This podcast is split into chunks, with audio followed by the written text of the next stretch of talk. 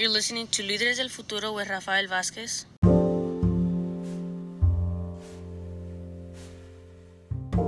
And welcome once again to your show, Líderes del Futuro. My name is Rafael Vázquez, and I want to talk briefly today because a few individuals have reached out to me and asked for clarification. A few of you are asking what exactly is going to happen now that Donald Trump is gone. And uh, again, I want to talk about what is really happening when Donald Trump might leave the White House. And for people who have DACA, for example, what would the consequences be? And for people who are undocumented specifically, what are the expectations, but what needs to happen? And so stay with me. Here's a lot of information.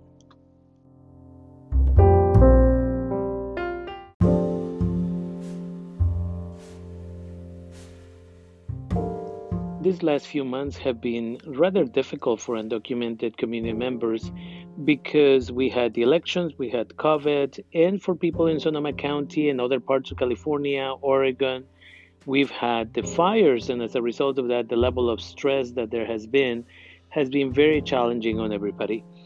And so now that the elections are almost over, and I say almost over because they're still counting the votes out there and yes, CNN and other places have determined that uh, Joe Biden will be the next president of the United States. We know that Donald Trump is having a difficult time accepting this reality. As a result of that, he's going to make it as difficult as possible for Joe Biden to take over. So, I want to clarify a couple of things for people who have been reaching out. One, although technically Joe Biden has won the presidency. Donald Trump says that he's going to file four or possibly five lawsuits for what they are claiming to be the destruction of ballots and the exclusion of observers on behalf of the Republican Party, and that that is a violation of the rules. And again, this is exactly how they are planning to do it to try and delay the reality of what happened, which is Again, Joe Biden has officially won the presidency.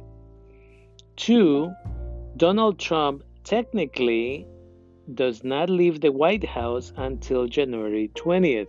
This is important because individuals have been reaching out in regards to whether or not Donald Trump is gone and whether or not there's going to be changes in the DACA policies. Three, again, it's important that we understand that between today and January 20th, there could be many changes in policies. And we know that Donald Trump has made it clear to his aides and a few other people that he's not planning to leave the White House peacefully. And just yesterday, November 9th, Donald Trump fired the individual who would be in charge of the military and will put one of his individuals, one of the individuals that will do whatever he says. And if Donald Trump was to try and stay in the White House by force, the only way to do that would be through the use of the military. And it is important for me to stop here and talk briefly about the many letters that have been sent to the leadership in the military of the United States. And they have been told to prepare because if on January 20th Donald Trump at 12 p.m. Eastern Standard refuses to leave the White House, it's not going to be the Secret Service, but it's going to have to be the military that is going to have to come in under a new administration, a new president, and physically remove the president or ex president at that time, Donald Trump, from the White House. There have been letters that have been going around, uh, copies of letters, I should say, that have been sent to again the highest leadership within the military to make sure that they recognize the president, uh, the new president, starting again at noon on January 20th, 2021. And so we will see what happens. And the other reality is that we know that between November 10th, which is today when I'm making this podcast episode, and January 20th, Donald Trump could take multiple actions against undocumented communities, uh, against again other countries that could create a lot more chaos for the incoming administration. So it's important that we don't just celebrate for those people who are choosing to celebrate this moment, but it is important, as always, to be cautious. For all we know, Donald Trump could start sending more ICE agents to our communities over the next couple of months in retaliation for the fact that it was a lot of uh, Latinx voters that helped determine the outcome of this election. And we are seeing that a little bit in regards to some of the anger that he has. Um, and so that's why we have to be cautious.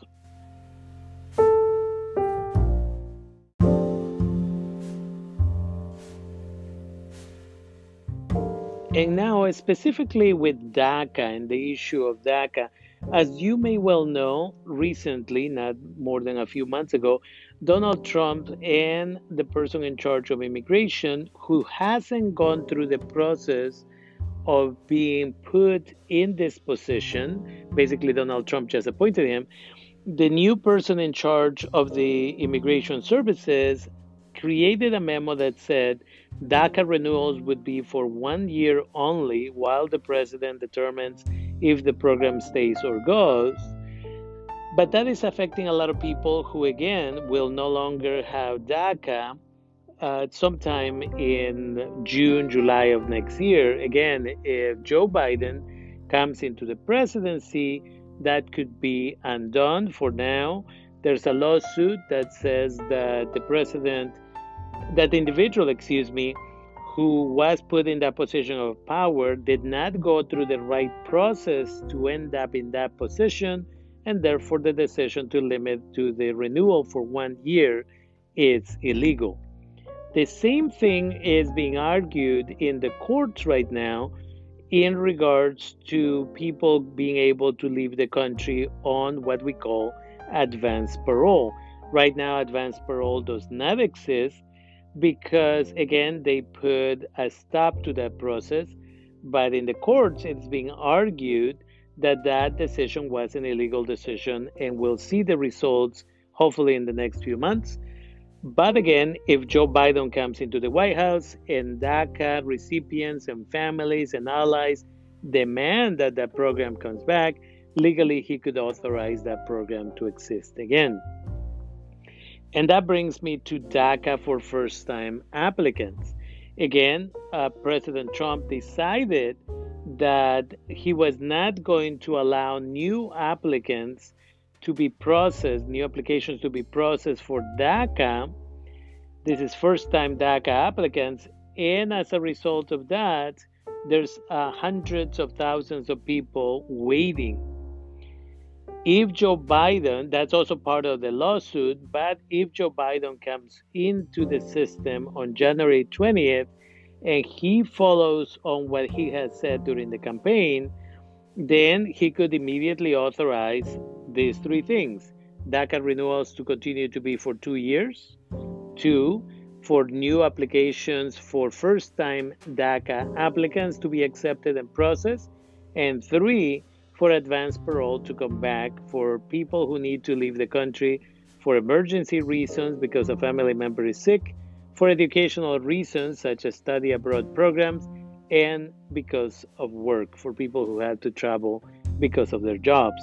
So we are waiting to see which one comes first, whether Joe Biden becomes president and reverses some of these decisions, or whether the court forces the Trump administration to again reverse those decisions that they have made.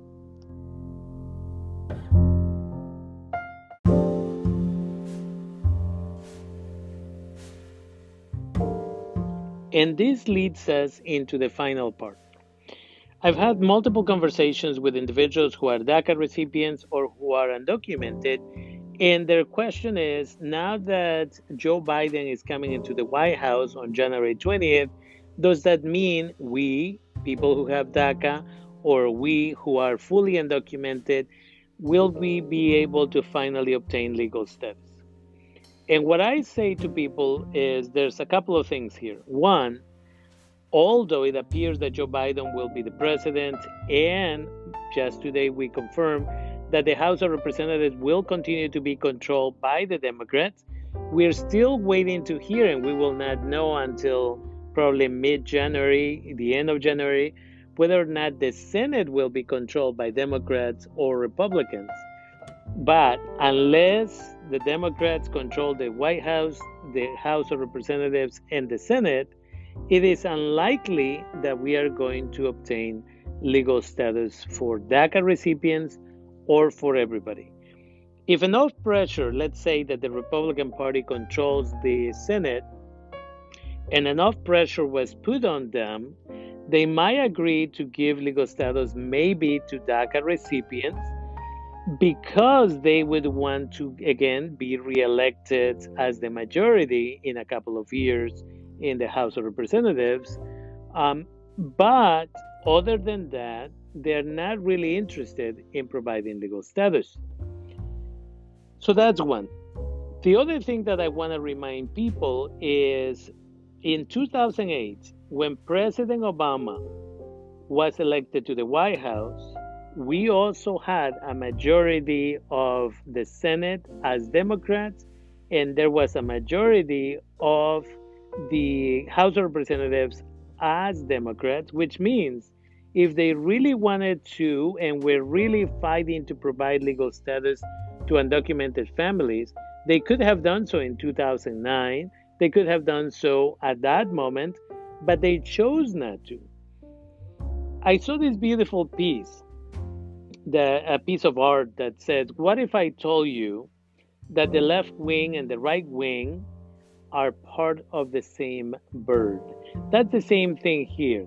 Just because they say that they're Republicans or Democrats doesn't seem to be that they care more or less about the undocumented community. For decades, Democrats have been saying, we care about the undocumented community.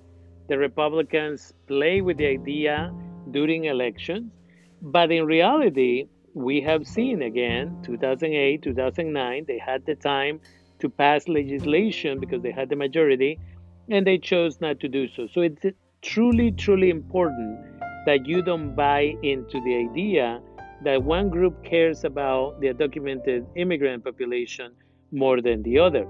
Donald Trump has deported many individuals.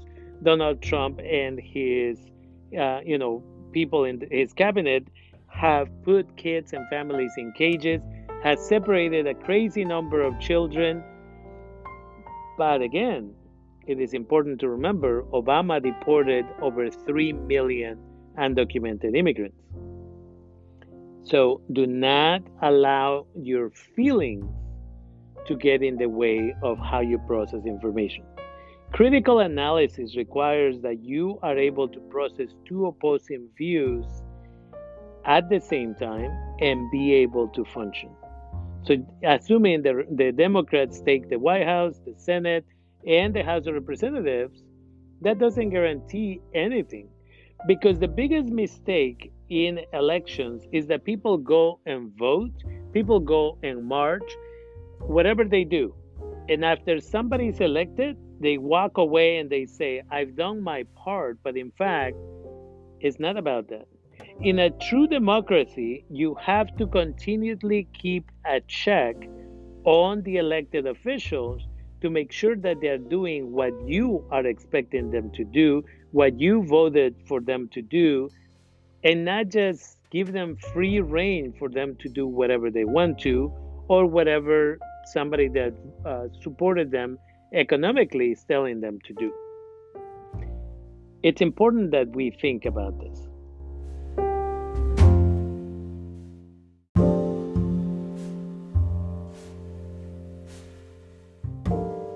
And with that, one, I want to thank you for listening to this episode. Two, I would appreciate it if you share it with other people.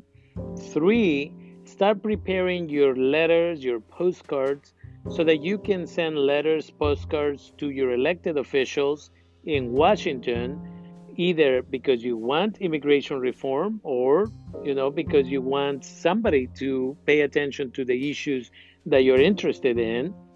Again, nothing really will happen in a positive manner, possibly for undocumented immigrants, until after January 20th, 2021. And then, fourth, please remember that if you're interested in supporting this uh, podcast, half of your donations, which you can make in monthly donations of 99 cents, 4.99 or 9.99, half of the donations go to Humanidad Therapy and Educational Services. Thank you for your time and do check out my website líderesdelfuturo.org. Líderesdelfuturo.org is the same title uh, or website is the same as the podcast and the YouTube channel, which is also Líderes del Futuro. And remember, we are on KBBF 89.1 FM for Sonoma County and its surrounding areas in Northern California. And for those of you who are listening uh, in other places of the planet, one, thank you. And two, we are at kbbf.org. Thank you for your time.